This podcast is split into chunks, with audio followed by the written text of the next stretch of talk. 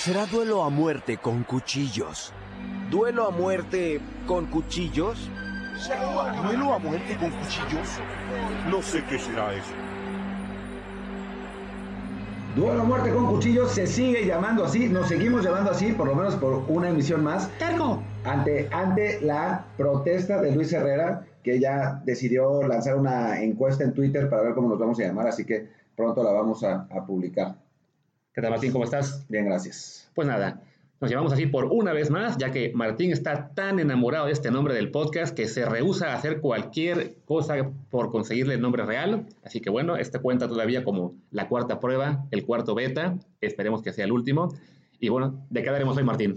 Hoy hablaremos de que si toma no tuite, es, es algo muy importante, eh, que, hay que hay que recordarse de tanto en tanto, y lo digo yo mismo. Hay que apagar el teléfono. Hay que apagar el teléfono, eh, en fin, eh, dejémoslo así. Para quien no se enteró de la, de la historia, mejor, Mejor que no se entere. Exactamente. no, oye, seria- seriamente hablando, vamos, nuestro tema principal del día de hoy es a partir de lo que hizo Raúl Jiménez en el partido contra el Tottenham, que marcó eh, otro muy buen gol y que con eso se, está, se, se convierte en uno de los, una de las mejores actuaciones, no, no solo con este gol, sino en general una de las mejores actuaciones de, un delantero extranjero, eh, de un delantero mexicano en, en el extranjero. Y está, por supuesto, el debate entre quién sería el segundo mejor en su tope, quién sería el segundo mejor delantero mexicano en la historia. Sí, en este momento, ayer lanzamos una encuesta en Twitter este, que dijimos, ok, sin considerar el resto de sus carreras, únicamente en, en ese punto de su, de su vida, Chicharito 2010 o Raúl Jiménez 2020. En la encuesta ganó Raúl Jiménez más o menos en proporción 2 a 1.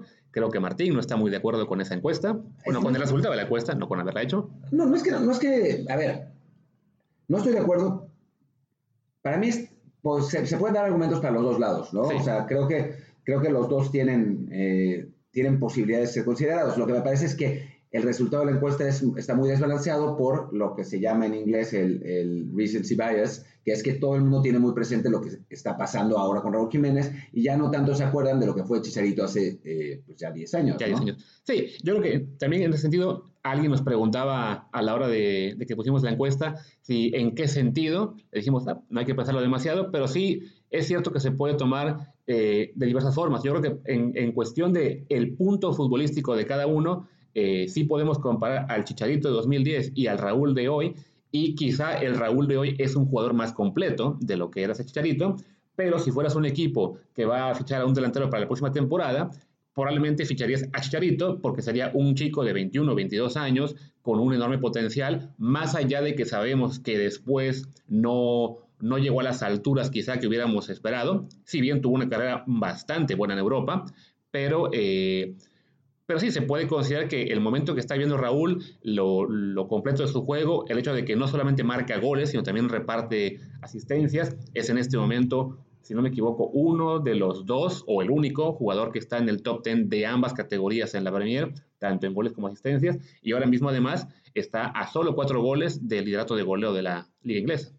Sí, también hay que, no hay que olvidar que Chicharito fue titular de un Manchester United que ganó la Premier y llegó a la final de la Champions, ¿no? Y esas son cosas que, que no suceden, eh, bueno, no le suceden, no le han sucedido a ningún jugador mexicano, o sea, como delantero, ser Claro. titular de un, de, de un equipo que llega a la final de Champions no, no ha pasado nunca. Eh, lo más cercano que hemos tenido es Hugo Sánchez, que llegó dos veces a, a semifinales de la entonces Liga de Campeones de la UEFA. Guille Franco, que fue titular de un Villarreal, que llegó a semifinales de la, de la Champions también. Pero eh, más allá de ellos, a nivel delanteros, no, no lo tenemos. Sabemos que Rafa Márquez eh, ganó la Champions con, con el Barcelona, ¿no? Eh, entonces, sí es, eh, sí es también, o sea, también hay argumentos de, para, para Javier Hernández, ¿no? Javier era un delantero, lo sigue siendo, pero en, en ese tiempo era un delantero muy rápido, con una capacidad de definición, eh, la verdad es que muy impresionante, más allá de, de la forma, ¿no? Que todo el mundo, bueno, bromea, bromeaba y los que los haters de, de Chicha lo, matan con eso, que muchas veces la forma no era la más ortodoxa, ¿no? Pero a nivel eh, posicionamiento, a nivel velocidad, a nivel tranquilidad de cara a gol, la verdad es que lo que tenía Javier Hernández, que seguramente lo mostrará ahora en la MLS en una liga de, de, de mucho menor exigencia, pero lo que tenía Javier Hernández era muy, muy importante y por eso también se puede mencionar que ese Javier Hernández de 2010 es, podría ser mejor que el Raúl Jiménez de 2020. Sí, porque también otro punto a favor de Javier era el hecho de que era un jugador eh, de recambio en muchas ocasiones, entonces su efectividad en términos de, minutos por gol era una cosa bestial, para que ni Raúl Jiménez ni ningún delantero en este momento de la Premier eh, tendría el mismo promedio. Chicharito tuvo en algún punto, si no, si no, mal recuerdo, un promedio incluso de, o sea, mayor a un gol por partido jugado completo. Tenía, sí, tenía un gol por 69 minutos. Más o menos. Una locura así. Entonces, en ese sentido, no hay en este momento ni un solo delantero en la Premier que tenga esa efectividad. Entonces, sí, ese es un punto a favor de Chicharito. Eh, y evidentemente sabemos también que a la hora de contestar en esta encuesta, pues mucha gente se deja llevar por la camiseta, entonces los fans de la América van a decir que Raúl es el jugador más completo, los fans de las Chivas van a decir que Chicharito era el más, efectivo de cara a puerta y, como dice Martín, hay argumentos para ambos lados. Realmente, pues nosotros queríamos divertirnos un poco con la, con la encuesta, con el debate. A fin de cuentas, yo creo que lo más importante es el tener la tranquilidad de que así como en su momento tuvimos a un Chicharito, que fue un delantero que que tuvo una gran trayectoria y que era el titular de la selección, pues qué bueno que ahora que ya está él en una fase distinta a su carrera, México tiene otro delantero en un gran momento, sobre todo de cara a la Copa del Mundo dentro de dos años. Creemos que Raúl va a ser sin duda el delantero titular de la selección mexicana. Debería. Y pues ojalá se mantenga así, por lo menos hasta que Macías termine de, de desarrollarse y tome su lugar como el 9 de la selección. Sí, bueno, Macías eh, está pintando muy bien. Ahora podemos pasar a, a nuestro siguiente tema eh, que es, el, digo, Macías, Chivas, la, la, Liga MX. Eh, Macías está pintando muy bien el gol que hace, que hace contra León, más allá de la, de la polémica sobre besar el escudo, ¿no? Que podemos tocarla si quieren, pero... Eh, me sí queremos. Que, ¿Qué? Sí queremos. Sí queremos. Pues la, la, tocamos entonces. Si es el público que queremos, pues queremos. Eh, el, o sea, la, resolución de, Macías en esa jugada es muy, es, muy impresionante, cómo se da la vuelta, esas, esas, medias vueltas que hacía Luis García en su momento, ¿no? Que la sacaba un poco de, cualquier parte, cuando uno menos lo esperaba. Pues eso es lo, eso es lo que hizo JJ eh, Macías en el partido contra León. Es un delantero que a mí, a mí lo que más me impresiona, más allá de que es, eh, es completo y se sabe, eh, sabe jugar entre líneas, sabe apoyarse, etcétera, es que define muy rápido. Es un jugador que eh, resuelve en, espacios muy cortos de terreno. Y eso, primero, es poco común en, los, delanteros, mexicanos, ¿no? Por ejemplo, Raúl es un jugador distinto. Raúl es un jugador que necesita mucho más, más espacio, aunque técnicamente es, superior. Macías es más rápido, es más... Es, una especie de intermedio entre, entre Raúl y, Javier Hernández, ¿no? Si lo, si lo vemos de ese modo. Eh, y bueno, que su progresión no ha sido cortada, parece ahora, por el cambio de club, y eso también es importante. Sí, sí, tuvo un comienzo lento en términos de, de, goles con Chivas, marcó, si no me recuerdo, en el primer partido de la temporada y después tuvo una, una breve sequía, ya lleva dos goles en los últimos partidos. Este, yo decía en Twitter que yo creo que va a marcar 12 goles este torneo, por lo cual significaría que faltan 9 para que se vaya a Europa.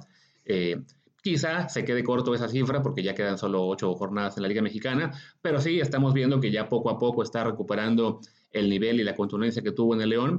Eh, y definitivamente, como dice Martín, es muy bueno ver que no le está afectando tanto ya en este momento ese cambio de, club, el salir de un sistema como el de León que le favorecía mucho, también porque el, acompañamiento que tenía en ese equipo era, pues, francamente superior al que tiene ahora en Chivas.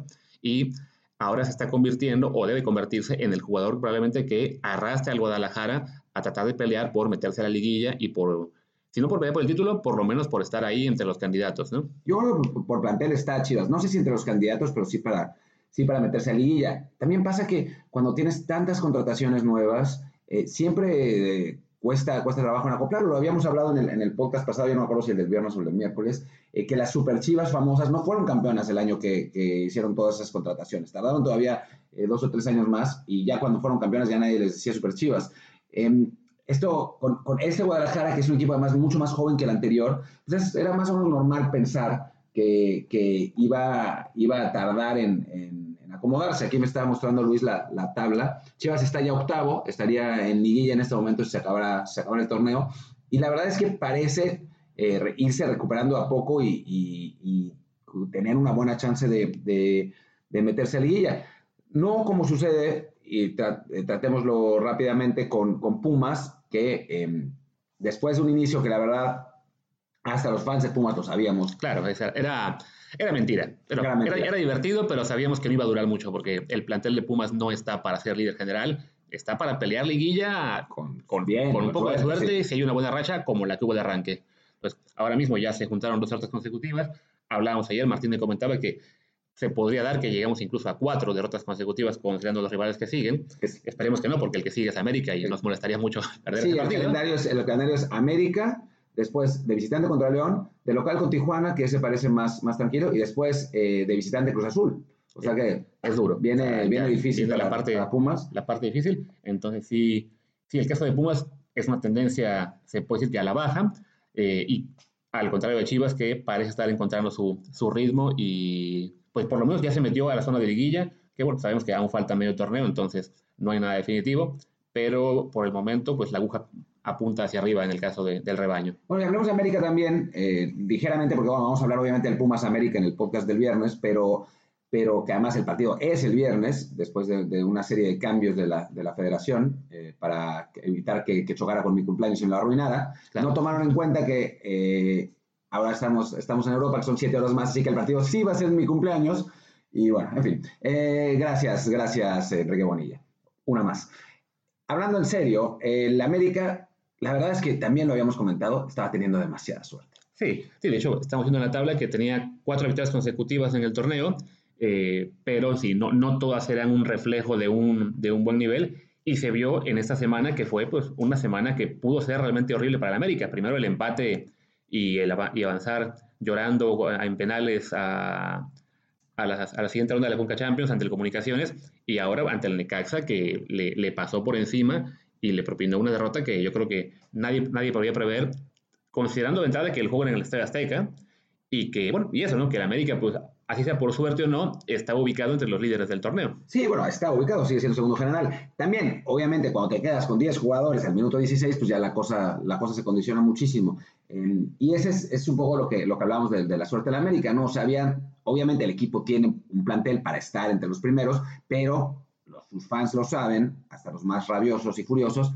este equipo está lleno de lesionados, es un equipo que no había estado jugando tan bien como, como en otros momentos y la, los resultados lo habían acompañado y siempre se dice que es mejor corregir con, con triunfos, pero también eh, en materia estadística se dice que siempre se, se corre el peligro en casos así de regresar a la, a la mediana y eso es lo que, lo que le pasó al, al América, ¿no? Contra Necaxa. Sí, nadie esperaba un 3 a 0, pero eso, si te quedas con un hombre menos eh, desde el minuto 15 después te quedas con dos hombres menos, pues ya se pone, Sí, complicada la cosa.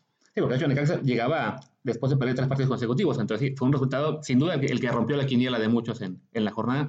Es que, ¿habrá gente que aún juega la quiniela? Sí, no, yo, Yo creo que sí, juegan- no hace sé, mucho que yo no lo hago. Hace mucho que yo no, que yo no veo que, que existen los pronósticos deportivos para la asistencia pública. Me acuerdo que en mi infancia salía Alberto Fabris del Toro diciendo las, los, eh, los resultados en Deporte B. Exactamente. Sí, no, creo que justo ayer vi que creo que fusionaban las páginas de pronósticos y la Lotería Nacional, entonces sí, este, debe existir, pero sí, tienes razón, hace mucho que no, que no meto mi propio pronóstico. Bueno, y falta, falta hablar de Cruz Azul eh, rápidamente. ¿Será el año? ¿Será? ¿Será? No, yo creo que no. ¿Y de, y de los pies de, de Santi Jiménez todos la vuelta vamos a dar? Yo- se han visto cosas más raras, pero y el, el hecho de que en este momento Cruz Azul sea el equipo que es líder del torneo, que además fue el que dio la cara por México en la Conca Champions, me imagino que los fans de, de Cruz Azul, si Paco Villa es un ejemplo de, de la muestra representativa, pues sí, están en este momento muy contentos, por no decir un poco insoportables. Bueno, pero hay que, hay que dejarlos que se pongan insoportables. La- No, no, no, han, no las han tenido todas consigo en los últimos 25 años. Y contando. Bueno, sí, un poquito más. Un poquito, no, 20, ¿qué? 23. 23, no, 27 Sí, fue, no, fue el 27. último. Pero Sí, bueno, bueno. puede llegar, aún, Redondeamos a 25. 25. Redondeamos, No, no, a no ver, falta mucho. si, si ves, si ves el plantel, hay chance, ¿eh? O sea, Cruz Azul tiene un buen plantel. Eh, esta es la alineación que jugó contra, contra Morelia y eso que, eso que por un ajuste táctico, la verdad, bastante inspirado, eh, se quedó en la banca, se quedó en la banca Santi Jiménez eh, para, para mantener el control del medio campo contra, contra Morelia, un equipo que, que- que tiene un, un medio campo muy sólido. Y bueno, esa es la alineación de Cruz Azul. Corona, portero que siempre ha sido élite en México, Aldrete, lateral seleccionado, Romo, uno de los jugadores con más eh, potencial en México, el Cata Domínguez, que bueno, es el capitán del equipo, Juan Escobar, Yoshimar Yotun, seleccionado peruano, Rafael Vaca, que a los aficionados de Cruz Azul les encanta, eh, Jonathan Rodríguez, que es quizás el jugador del torneo hasta ahora, Orbelín Pineda, que otro jugador mexicano con potencial, el Piojo Alvarado, uno más, y Elías Hernández, que bueno. Sí, es un cuadro bastante sólido, o sea, no, no, no encuentras puntos débiles en términos de nivel de Liga MX, como sí puedes encontrar en algunos equipos que sí ves que hay un par de posiciones en los que claramente hay una bajada de nivel. El caso de Cruz Azul es un plantel bastante parejo, con dos, tres jugadores de, que sobresalen en este momento. Corona está resurgiendo, como creo que lo hablamos la semana pasada. Le, le vino muy bien que llegara jurado a ponerle presión. Este, Jonathan Rodríguez, como dices, está teniendo un, buen, un gran arranque de torneo. Lleva ya siete goles, está empatado con Guiñac en el liderato de la tabla de goleo. Y sí, el resto de jugadores que la, afición de Cruz Azul conoce muy bien y que en este momento están rindiendo pues, a un nivel muy cercano a, su tope, ¿no? El caso de Vaca, el caso del Cata, eh, Elías Hernández, Roberto Alvarado creo que también está empezando a, retomar un buen nivel, entonces... Además tiene un jugador que se llama Jaiber Jiménez, que me encanta, me encanta su nombre Jaiber, yo pensé que era, que era un, seleccionado hondureño, pero no, es un jugador de 25 años, lateral mexicano, que eh, se había dado sus pasos en Cruz Azul Hidalgo y ahora ya se, pues ya se, se consolidó. Ahora, hablaremos más adelante de, eso en algún momento en, en la vida, pero, a ver, lo de jurado es rarísimo. Primero, está jugando con la sub-20. Después, jugó un partido de Coca Champions. El otro partido de Coca Champions lo jugó Guillermo eh, Allison. Pero el portero suplente para el partido de Cruz Azul fue Andrés Gudiño. O sea, Cruz Azul está usando cuatro porteros, está rotando cuatro porteros en, los tres torneos, de algún modo. Y súmale todos los porteros que tiene en el banquillo, Ciboldi, Conejo Pérez, o sea, es, es una mezcla de... O sea, es claramente, eh, quizá, quizá tengan que ver eso, o sea, que al, tener porteros como Siboldi y, y, además el Conejo Pérez en el cuerpo técnico, están tratando de mantener a todos en cierto nivel de actividad o por lo menos de estar en, como diríamos, en, en sentirse competitivo, que aunque sea ir a la banca, estar prepararse para un partido, puede ser parte de una estrategia que están llevando ellos, porque sí, efectivamente eh, es algo muy, muy curioso ver que un equipo no solo le dé actividad a tres porteros durante un ciclo de quizá un mes, sino que además hay un cuarto que también va a la banca, ¿no? Por lo general, la mayoría de equipos lo que hace es, tiene un segundo portero que es el que juega en la Copa y quizá al tercero le da la oportunidad de ser suplente en ese segundo torneo, pero si nunca hay un cuarto que también vea el partido desde la banca alguna vez. Es rarísimo, es rarísimo. Digo, supongo que ya para el partido contra el AFC el titular va a ser Corona. O sea, Corona va a jugar todos los partidos, pero, pero sí, llama, llama la atención. Eh, como también llamó la atención el clásico del fútbol español. Ah, ese gran partido que vimos anoche que, pues la verdad es que no, no llamó la atención, pero no fue tan bueno como podíamos esperar, yo creo. A ver, fue interesante, pero sí ciertamente cuando un partido te definen jugadores como Vinicius y Mariano, es que hay algo que no está bien. Y del otro lado, el 9 que entró de cambio es Martin Bradwaite, que todo bien y jugó bien Bradwaite y Mariano hizo lo que, lo que hizo y Vinicius es un jugador que si los partidos se jugaran en tres cuartos de cancha sería el mejor jugador del mundo. El asunto es que eh, cuando llega al último cuarto se convierte en reboticius y mete todos los goles de rebote. Incluido el de ayer. Incluido el de ayer que yo también creo que iba hacia, o sea, no iba ni siquiera a portería otra vez. Sí, no, como, o sea, a, a lo sumo lo iba para ante Ter Stegen, pero no, no, no parecía llevar dirección de puerta, pero tuvo la suerte de que Piqué hizo contacto y se metió en ese pequeño resquicio que había ahí. Que Piqué defensivamente, e, esa jugada, entra Vinicius por, por la banda izquierda y Piqué lo va consintiendo, consintiendo, consintiendo. Y cuando sale saca el rebote. Yo no, no entendí, por cómo estaba la línea del Barça, por qué no salió a, tapar. Yo creo que le dio miedo que lo, que lo, recortara, ese, lo recortara hacia afuera, pero no le puedes dejar esa, esa Sí, sí, fue, igual fue muy extraño la forma en que, en que Piqué encaró esa, esa jugada. Quizá tenga que ver también con la condición del clima, que estaba el, el, no lo sé, este, pero sí, sí, llamó la atención que la forma en que Piqué enfrentó a Vinicius en esa jugada eh, le, dejó mucho espacio y terminó siendo eh, la oportunidad para que el brasileño notara ese gol, aunque fuera con, con el apoyo del rebote, ¿no? Y como dices, eh, si consideramos otros clásicos en los que los jugadores claves fueron Messi, Luis Suárez, Cristiano, Gareth Bale, Benzema, este, y ahora que los jugadores clave fueran Vinicius y Mariano, y que por el Barça el revulsivo fuera Brightway y luego Ansu Fati, sí Sí, algo pasó en el clásico que definitivamente estaba en cuestión de nivel en la cancha, por nombres, y además también por el nivel que vimos en el campo de juego de nivel futbolístico, sí se quedó por lo menos un par de pasos atrás de, ediciones más importantes que hemos visto en, años recientes. Creo que estamos en, una etapa de transición en general en el fútbol español El, ahora, ahora hablaremos de Messi en una nueva sección que, que tenemos. Eh, pero, pero estamos en una etapa de transición. O sea, el, el jugador, digo, el Barcelona tiene a un crack, que lo sabemos, que es Messi, y a un montón de buenos jugadores.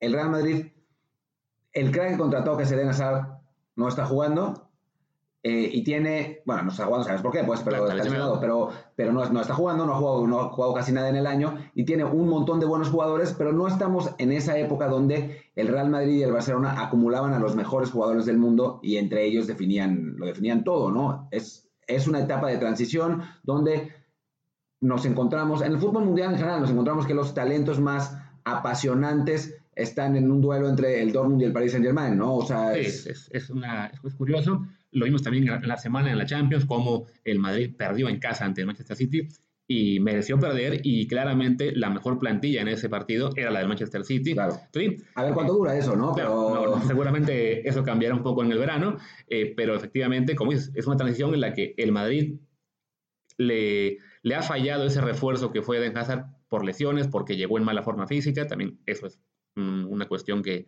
debe hacerse responsable el, el jugador belga, eh, y el Barcelona que entre lesiones y, y bajas de juego, sí no, no luce ni de cerca tan impresionante como fue hace algunos años, ¿no? Y de, y de hecho, en el partido de ayer yo no pude ver mucho el primer tiempo, pero en la segunda parte sí era notorio que el Barça no podía salir del de, su, de su terreno. El Madrid lo, lo- tenía muy bien presionado y, a- y sobre todo a partir del primer gol, eso ocasionó que Messi tuviera que retrasarse demasiado y no... como hace siempre. Y, y se no, no- se retrasa y no. Y, no, no a partir no genera mucho porque el Madrid estaba muy bien parado en este partido. Sí, el primer tiempo, los primeros 15 minutos fueron así. Después pareció que el Real Madrid se cansaba un poco y el Barça sí tuvo más, más control del balón, sí generó más opciones. Eh, de hecho, me parece que las más claras fueron del Barcelona en, esa primera mitad, pero a partir del segundo tiempo, esa, esa presión alta, que además es algo que ya había resaltado Guardiola hace unos, unos días, eh, que dijo, cuando, cuando explicó cómo había planteado la estrategia del City Real Madrid, Guardiola dijo, es que a mí nunca el Real Madrid me había presionado me había presionado tan arriba de- en todo el tiempo que he jugado con ellos y eso es lo que he visto en el video. Entonces, por eso eh, diseñé una, una estrategia mucho más directa como para eh, poder rebasar esas líneas, cosa que el Barcelona es incapaz de hacer y mucho menos, pero muchísimo menos con Quique Setién, ¿no? Entonces, y no tiene los jugadores. Ayer tuve la suerte de ver el partido con Jazz Corona y tenía razón al decir que el Barcelona no tiene ni un jugador que te pueda romper la espalda. Sí, es Era. Dembélé, pero Claro. Dembélé ya no está. Solo hasta que entró Brathwaite, el Barça empezó a tratar de ganarle la espalda a los laterales. Antes era una elaboración excesiva que no, no, no te llevaba mucho a, ningún lado. Sí, no. Y cuando sí, cuando, cuando tu refuerzo, o sea, cuando tu jugador desequilibrante, pues es, es un tipo que, bueno, es un buen jugador, pero estaba hace un mes en el Leganés, que es de uno de los clubes sotaneros de la Liga Española. Algo pasa, algo, o sea, al- algo se ha torcido para el Barça. Evidentemente las lesiones han influido mucho, el hecho de que no está Dembélé, no está Luis Suárez. eh, Que Luis Suárez no te rompe la espalda, pero Sí, ni- no, no le rompe la espalda ni el mesero para ir por, por otro, otro pedazo de asado, ¿no? Pero pues te, te- te aporta algo más No, que un, un grado de, pe- de pe- de peligrosidad que ayer el Barça no tenía. Este, y, y en el momento en que hacen el cambio del que sale Griezmann para que entre en Fati, también es, una, es reconocer que el francés no, no está aportando, tampoco no está No. rindiendo. Tuvo una oportunidad muy, muy clara en el primer tiempo, y la recuerdo, que la mandó, la mandó eh, muy, muy alta. eh, pero ese, eh, pero sí, no, no, él él tendría que ser el jugador quizá que haga la diferencia cuando Messi no puede solo y no lo está haciendo. No, no, es un jugador. Griezmann es finalmente un jugador complementario, ¿no? O sea, en- era complementario en el sistema del Cholo, que es, es un, un sistema que funciona precisamente para funcionar como tal, ¿no? Y Eso que acabo de decir, si editáramos este podcast lo deberíamos borrar. Pero no lo en haremos. fin, pero no lo haremos. No lo haremos. Es- en fin, el sistema del Cholo funciona más allá de los jugadores que tenga, ¿no? Está, ha, ha estado diseñado así, han ido y venido jugadores, sobre todo de, de ataque, y ha seguido funcionando. Eh, la salida de, de, de Griezmann al Barcelona era en principio para poder, para que el Barcelona, en el Barcelona pudiera maximizar su talento. No ha sucedido así, sigue siendo un jugador complementario, y entonces si Messi no anda, como no anduvo en, en- en el clásico, pues se vuelve muy complicado y no hay nadie más. Sí. O sea, Arthur es, a mí me encanta Arthur, pero no es ese tipo de jugador. Busquets es un excelente jugador, no es ese tipo de jugador. Eh, no hay nadie más que te pueda realmente eh, aportar esa, ese desequilibrio para definir un juego. Pero definitivamente, el Barça en este momento eh, tiene un muy buen mediocampo, pero es más, eh, eh, es, un mediocampo al que le falta desarrollar juego hacia adelante y que no depende todo solo de Messi. Y en un partido como el de ayer se nota mucho. Y ahora, para nuestra nueva sección que dice... Ta, ta, ta, ta, ta, ta, Se, acabó, la mentira. ¿Cuál mentira se acabó? ¿Se acabó la mentira del Liverpool o se acabó la mentira de Messi? O la del Watford. La del Watford era la mentira que no le podía ganar a nadie. Pero, pero bueno, como no, tenemos, que no creo que tengamos aficionados del Watford aquí, eh, pero de Liverpool puede ser. Saludos eh, a, fans de, de Allison. Em, ¿Qué mentira se acabó? ¿La de Liverpool o la de Messi?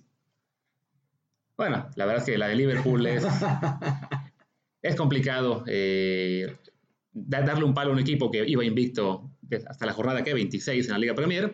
Pero bueno, sí, fue una sorpresa verlo caer por 3-0 ante un equipo de los sotaneros de la, de la Premier. Y además, esto no afecta a sus posibilidades de título realmente en la, en la Premier. Va a ganar eh, con muchas jornadas de diferencia, pero sí. que se suspenda por el coronavirus. Eso sería un problema, claro. Y que digan que se queda vacante. Pero sí, por lo, le, le, quita la posibilidad de igualar al Arsenal como el segundo equipo imbatible de la, de la Premier League, que sin duda es un, es un logro que, no, que, que, les hubiera gustado conseguir, más allá de que el título de la liga es claramente la prioridad. Y este... La preocupación creo es que son dos derrotas en los últimos tres partidos eh, y el momentum, o sea, los equipos tienen siempre distintos picos de forma, es normal, ¿no? Pero sí, el Liverpool, que había estado tan bien, tan constante durante todos estos, eh, todos estos meses, sí parece encontrar pues dudas en su rendimiento en un momento muy importante, ¿no? O sea, porque no solamente fue la derrota contra el Atlético y esta contra el Watford, sino que bien pudo haber perdido contra el West Ham la semana pasada también. Le ganó 3 a 2 con, eh, metiendo dos goles por, con, por errores de Fabianski. Entonces, es preocupante que en camino a un complicado partido de vuelta en la Champions contra, el Atlético e incluso ganando ese, una eliminatoria de Champions contra quien sea, que sin duda será más difícil, no, no parece llegar en el mejor momento. Sí, definitivamente. Lo comentábamos creo que el miércoles, yo decía que me parece que el Atlético tenía muy complicado avanzar ante Liverpool porque, pues por el nivel del equipo, pero efectivamente ahora, después de ya considerar tres partidos de, de muy dudoso eh, resultado para el, para el cuadro de Jurgen Klopp, si uno empieza a pensar, ok, quizá está cayendo en ese punto del torneo en el que hay un bajón de rendimiento y efectivamente puedes perder eh, en una, es lo que va a la Champions League. La Champions League no siempre le gana al mejor equipo, sino el que mejor llega a los últimos meses. Que fue Liverpool el año pasado. Exactamente. O, lo que le pasaba, por ejemplo, en su punto más alto al Barcelona, que se reventaba en enero jugando Liga y Copa con los titulares casi siempre, y llegaba a marzo con lesionados, con bajas de juego, y lo echaban equipos como el Paris Saint Germain, en su momento lo echaba la, Roma en esa remontada. Y el Madrid, y el Madrid campeón ha sido campeón sin ser tampoco el, el equipo top de Europa. No, evidentemente es el campeón, no, no, no vamos a demeritar esos títulos que obtuvo eh, con Cristiano Ronaldo y, y, Zidane, pero sí era un Madrid que, salvo una, salvo una temporada, no era el equipo dominante en España, era, ese era el Barcelona, que tenía un gran... Esa, y esa temporada, hay que recordar que el Real Madrid, en un momento del torneo está 10 puntos abajo del Barça, le gana 2-1 el clásico aquí, en, Barcelona, en el Camp Nou, y a partir de ahí empieza una remontada loca que le, que le permite, eh, bueno, pues encarrilarse ya, ya, al final y ganar, ¿no? Pero, pero no es, nunca fue muy dominante en ligas en Madrid. Sí, definitivamente. La, que ganó, al final, sí, la ganó creo que por un punto, bueno, Este, y como, la, y como explicaba Martín, en qué circunstancias, este, pero bueno, regresando al tema de Liverpool, eso es lo que podemos ver, ¿no? Es, es, es, a veces es cuestión de puntos de picos de rendimiento y si el Liverpool, que tuvo un pico de rendimiento impresionante de septiembre a enero, ahora está cayendo en, una pequeña baja, pues si no despierta pronto, como dice Martín, quizá, no, quizá alcance para subir Atlético, pero no sabemos qué rival le pueda tocar en una siguiente ronda. Y entonces sí es en este momento, pues un momento para preocuparse más, para, para que Jurgen Klopp analice el estado de forma de sus jugadores y haga los cambios que vean necesarios, porque si no, eh, la, la temporada perfecta que estaban teniendo, pues poco a poco em, empieza a decaer. Y si bien de todos modos va a ganar la Premier League, porque ya la distancia que tiene es demasiada, y solo ganar la Premier ya sería un exitazo para, los, para, sus fans que llevan esperando no sé cuántos, 20 años o más, o más de 20 años por, por un título. Eh, de hecho, el Liverpool nunca ha ganado la, Premier. como tal. Hablamos ya de 30 años, o o más. Sino, ahora mismo no recuerdo el año en que ganaron su último título de la. Creo, creo que fue en 91, pero ahora, ahora te digo exactamente. Eh, lo estoy buscando en, en, Wikipedia, gracias Wikipedia.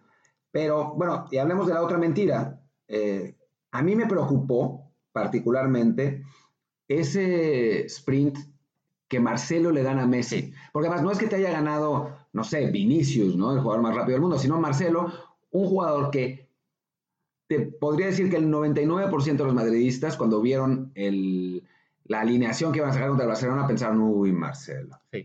Hay que decir que Marcelo, a decir verdad, jugó bastante bien. Sí. Quizá el mejor del equipo. Sí, no. él estuvo muy bien. Y de hecho, después de ese sprint que menciona, que menciona, Martín, en el que Marcelo logra sacar el balón a Messi, que iba ya en mano a mano 89-90, la última. Exactamente. En ese sprint, a los pocos segundos, la transmisión de televisión, al menos la de Being Sports en Estados Unidos, que la que estaba lloviendo, eh, pusieron el, el, tope de velocidad de cada uno. Messi corrió a 29.5 y Marcelo a 30 punto algo. Entonces, sí es de que aparentemente Marcelo, eh, si no es un resurgir, por lo menos ayer estaba en buena forma física, estaba muy conectado y tuvo un gran partido, pero así, cuando ves esa jugada del que, del que había sido el peor jugador de Madrid en los últimos meses y que Messi no logra superarlo, Claro, ya, que habían culpado de estar gordo y estar en mala forma física. Digo, Marcelo en su tope hace un par de años, tres años, era espectacular, era buenísimo, era súper rápido. Este Marcelo lo estaban matando porque no, no, alcanzaba, no alcanzaba ni un carro con cuatro mulas y siete, y siete no sé, pedazos de paja, pero, pero aquí alcanzó a Messi, le, le quitó el balón y en general Messi tuvo poca incidencia en el partido. Eh, ya nos dicen que tenemos que acabar el, podcast, nos dice el, Luis Herrera que está viendo el reloj. Em, pero bueno, entonces la pregunta es, ¿se acabó la mentira de Messi? Hay que, simplemente entre, con asterisco, cuando decimos se acabó la mentira lo decimos de broma. ¿eh? o sea, por favor, sabemos que, no, que ni, ni Messi sabemos ni es una mentira. Eh, ¿Se acabó? No, no, yo creo que, bueno, en esta temporada, justo lo que decíamos de Liverpool, uno de los picos de rendimiento, ahora con el Barça también tenemos que pensar en eso, es, un punto en el que el Barça ha perdido el liderato con el Madrid, ahora también tiene el Madrid la ventaja del desempate en caso de que queden iguales en punto, y a Messi se le está ahora cargando la presión de que no tiene ese acompañamiento que le permita pues que le permita tener un mal partido. O sea, que, que, haya partidos en los que si Messi no brilla, sean otros los que, los que saquen adelante el Barcelona, este, y, al, y, cuando, y lo hemos visto en otras, en otras ocasiones, perdón, que cuando Messi se queda solo, pues eh, tarde o temprano el Barça pierde porque este, siempre ha sido un equipo en el que Messi es la figura, pero necesita mucho complementos que le permiten tener buenos partidos este, al club sin depender siempre del argentino. Sí, pues vamos a ver, vamos a ver, pero es, normal. Lo hablábamos además curiosamente el, viernes en, el, en, la sección de Yo opino que, o ya no me acuerdo cómo era. Yo creo que. Yo creo que.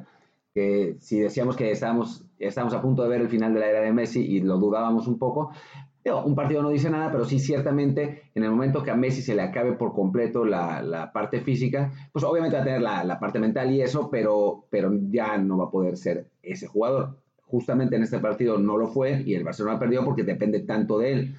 Ahora, después mañana le hace cinco goles a Levante y ya se nos olvida a todos, ¿no? Pero por el momento sí, pues nos dio por lo menos un pequeño destello de lo que podría ser el futuro. Sí. Y bueno, antes de cerrar, eh, comentamos, el Madrid queda un punto arriba del Barcelona, en este momento que, y parece tener ya que enfocarse en la liga porque en la Champions se ve muy difícil. ¿Cómo ves entonces el panorama de la liga española en particular? Yo creo que va a estar peleado hasta el final. O sea, a final de cuentas, ninguno de los dos equipos ha sido realmente regular. O sea, el, Madrid acaba de dejar eh, puntos también. entonces, me parece que va a estar parejo hasta el final. Creo que a nivel, a nivel talento, Todavía el Barcelona me parece que está un, poco adelante. El problema es que tiene tantos lesionados que está, está realmente complicado. Em, pero bueno, ya hemos visto a Zidane ganar torneos con Madrid, con, Real Madrid es eh, de menor nivel, así que no, no me parece descabellado que pueda ganar la Liga. Sí, la Champions no veo cómo se la saquen al, City en el, Etihad de visitantes. Corte A, 1-3 y avanza el Madrid. Claro, nos ha pasado. puede pasar, ¿no? puede pasar. Pues lo dijimos con la Coca Champions y no, no, nos salió muy bien los pronósticos de eso. Entonces, ah, oye, no hablamos del tema de Macías. Hablamos del tema del escudo. Ah, claro. de el escudo. Sí, dale un comentario rápido. A ver, porque sí, ayer fue muy, eh, en, sobre todo en Twitter, que lo, lo, seguimos mucho, quizá demasiado, este, pues sí, había gente eh, brincando por el hecho de que, de que Macías pese el escudo. Yo digo, gente, relax, o sea, no... Eh, de entrada, entienden que los jugadores de fútbol, todos, en los juegos profesionales, se deben al club en el que están, no pueden este, hacer una declaración de amor eterno al club anterior. Y el caso de Macías, yo lo veo simplemente como es que es alguien que se está comprometiendo con el club en el del momento, ¿no? O sea, no... Bueno, y al final cuentas Chivas es el club del que salió. O sea, tampoco es que se haya ido a la América y se haya, haya besado el, el, escudo del club, ¿no? No sé, y, o sea, el tipo estaba entusiasmado por estar en el León porque le habían dado su chance. Entonces, pues le quiere a León. Está entusiasmado por haber vuelto a Chivas. Y después, cuando se vaya a la Real Sociedad, va a estar entusiasmado por Sí, la también, prensa. exactamente. O sea, no, no olvidemos que tiene 20 años y a esa edad también, o sea, no, no solo en términos futbolísticos, ¿cuántas novias no tuvo uno siendo joven? Y a, todo, a todas las amó y, que- y quiso y de repente te acuerdas, ah, pues Había- hay una, una canción de... de- besé más de un escudo en, en su, en su Eh, momento. Exacto. Hay una canción de Gardel que dice, eh, hoy una promesa, mañana una traición.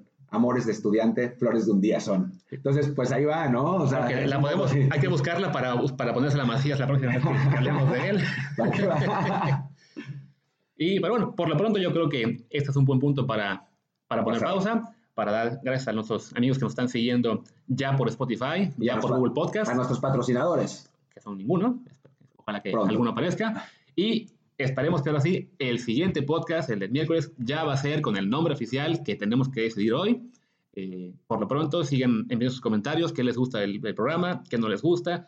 Si el, el audio hoy creemos que va a ser un poco mejor, si no lo es, díganos. Pues sí. Si yo hablé un poco más lento, eh, pues qué bueno. Y si todavía me trabo, también díganmelo para que yo siga eh, procurando mejorar. Ya estoy haciendo mis ejercicios con la, con la pluma en la boca para hablar mejor. Y bueno, por ahora es todo por hoy. Es todo. Muchas gracias. Muchas gracias, Luis. Eh, Gracias, Martín. y bueno, pues hasta, hasta el miércoles entonces. Hasta pronto.